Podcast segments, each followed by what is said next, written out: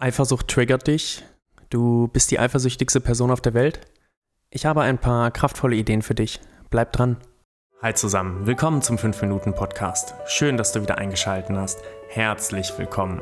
Auf diesem Kanal bekommst du alle Tipps und Tricks mit, Strategien und Methoden rund um deine Ehe.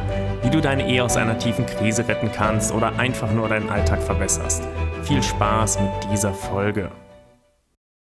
Eifersucht ist tricky, knifflig. Wenn Eifersucht eine Person wäre, wäre sie wahrscheinlich ein Sozio- oder Psychopath, manipuliert unterbewusst an den Stellen, wo es am meisten wehtut. Und irgendwann fragst du dich, wie bin ich nur zu so einer Person geworden? Eifersucht trügt dich, schleicht sich ein und kann jahrelang verborgen bleiben, versteckt hinter anderen Gefühlen. Du fühlst Hass, Wut, Traurigkeit oder Einsamkeit. Dahinter kann verborgene Eifersucht stecken. Du urteilst schnell über andere, abwertend, bösartig oder neidvoll gibst anderen die Schuld, zack, verborgene Eifersucht. Deshalb ist es so wichtig, dass wir über dieses Thema sprechen, es wirklich auseinandernehmen und lösen. Weil Eifersucht so ein diffiziles Thema ist, wird das hier eine kleine Serie. Ich freue mich riesig über diese Serie. Vielleicht ist es bei dir auch so. Dann bleib gerne gespannt auf die nächsten Wochen. Vielleicht betrifft Eifersucht dich gar nicht so stark, aber du hast einen Freund oder eine Freundin, die ganz schlimm damit zu kämpfen hat dann teil doch einfach die Folge. Vielleicht können wir gemeinsam etwas bewirken. Wir sprechen darüber, was Eifersucht ist, warum sie so schwer zu erkennen ist und wieso sie nicht gut für uns ist. Wie bemerkst du sie und vor allem, wie machst du ein für alle Mal Schluss mit ihr? Wir gehen wirklich an die Wurzel des Problems. Falls du betroffen bist, bleib einfach dran. Nimm dir die Zeit, schreib dir die wichtigsten Punkte mit. Denn wie immer gilt, nur hören verändert nichts. Du musst aktiv werden, um deine Eifersucht zu besiegen. Lass uns etwas weniger abstrakt sein. Denk mal an sexuelle Eifersucht. Jeder von uns hat das schon mal erlebt. Dein Partner flirtet mit einer anderen Person, mag jemand anderen oder betrügt dich sogar. Und der krasse Stich der Eifersucht trifft dich, völlig aus dem Nichts. Ich denke, das ist einer der häufigsten Fälle. Die andere krasse Art von Eifersucht ist mehr sozialer Art. Ich bin eifersüchtig auf einen Kollegen, meinen Chef, auf eine bestimmte Charaktereigenschaft. Der oder diejenige hat Charisma, fährt ein bestimmtes Auto, strahlt Reichtum, Status aus, sowas. Also Persönlichkeitsmerkmale. Du wünschst dir auch so lustig und unterhaltsam, so offen zu sein oder so schöne Haare oder so tolles Aussehen zu haben. Diese Wirkung auf die Menschen deiner Umgebung möchtest du ausstrahlen. So von deinen Freunden, Bekannten gesehen werden, angesehen werden, begehrt werden. Bei was hast du dich angesprochen gefühlt? War eine Sache dabei? Wenn du eins hast, behalte es im Hinterkopf. Wir brauchen es später noch.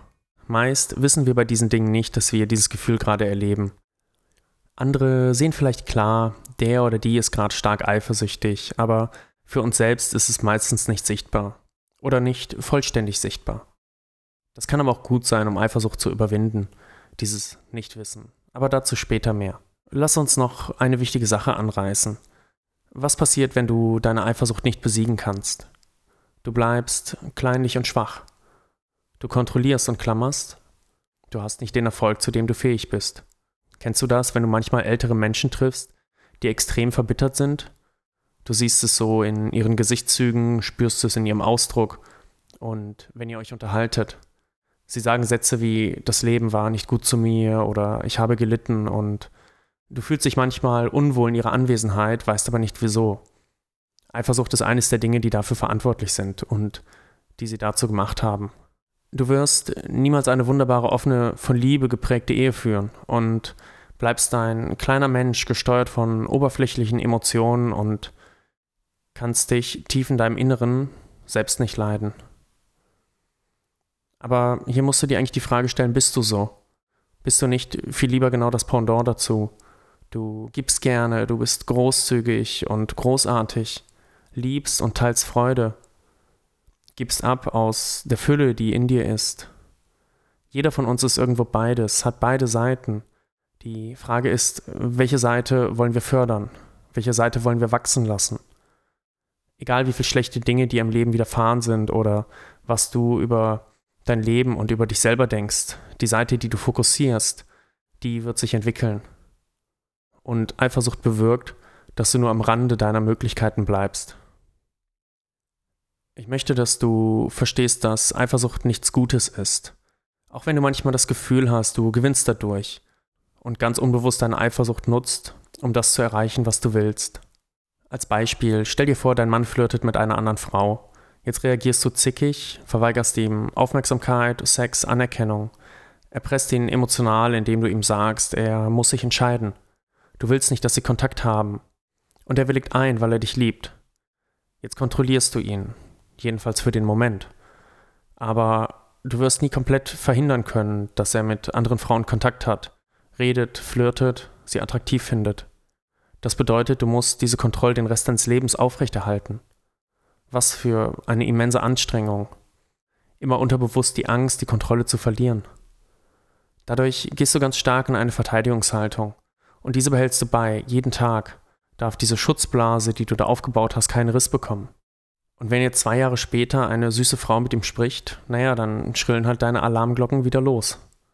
Und kann das Glück sein? Kann das ein Zustand sein, in dem du dich voll fallen lassen kannst, der euch zusammenführt? Ich kann mir nicht vorstellen, dass du das willst. Du kennst nur vielleicht noch keinen anderen Weg, deswegen hast du es bisher auf diese Art und Weise probiert. Hier schließt sich noch mehr an. Jeder von uns hat bestimmte Werte, Treue, Aufrichtigkeit und vielleicht Mut. Mit Eifersucht verrätst du diese Werte, weil deine Eifersucht niemals diesen Werten entsprechen kann. Vielleicht kommst du zu deinem Ziel. Es hat aber immer einen faden Beigeschmack. Okay, noch ein Punkt. Was denkst du über dich? Was für ein Mensch bist du? Bist du schön? Bist du klug? Bist du witzig, sexy, einfühlsam? Was hältst du von dir? Oder um es anders auszudrücken, welches Selbstbild hast du?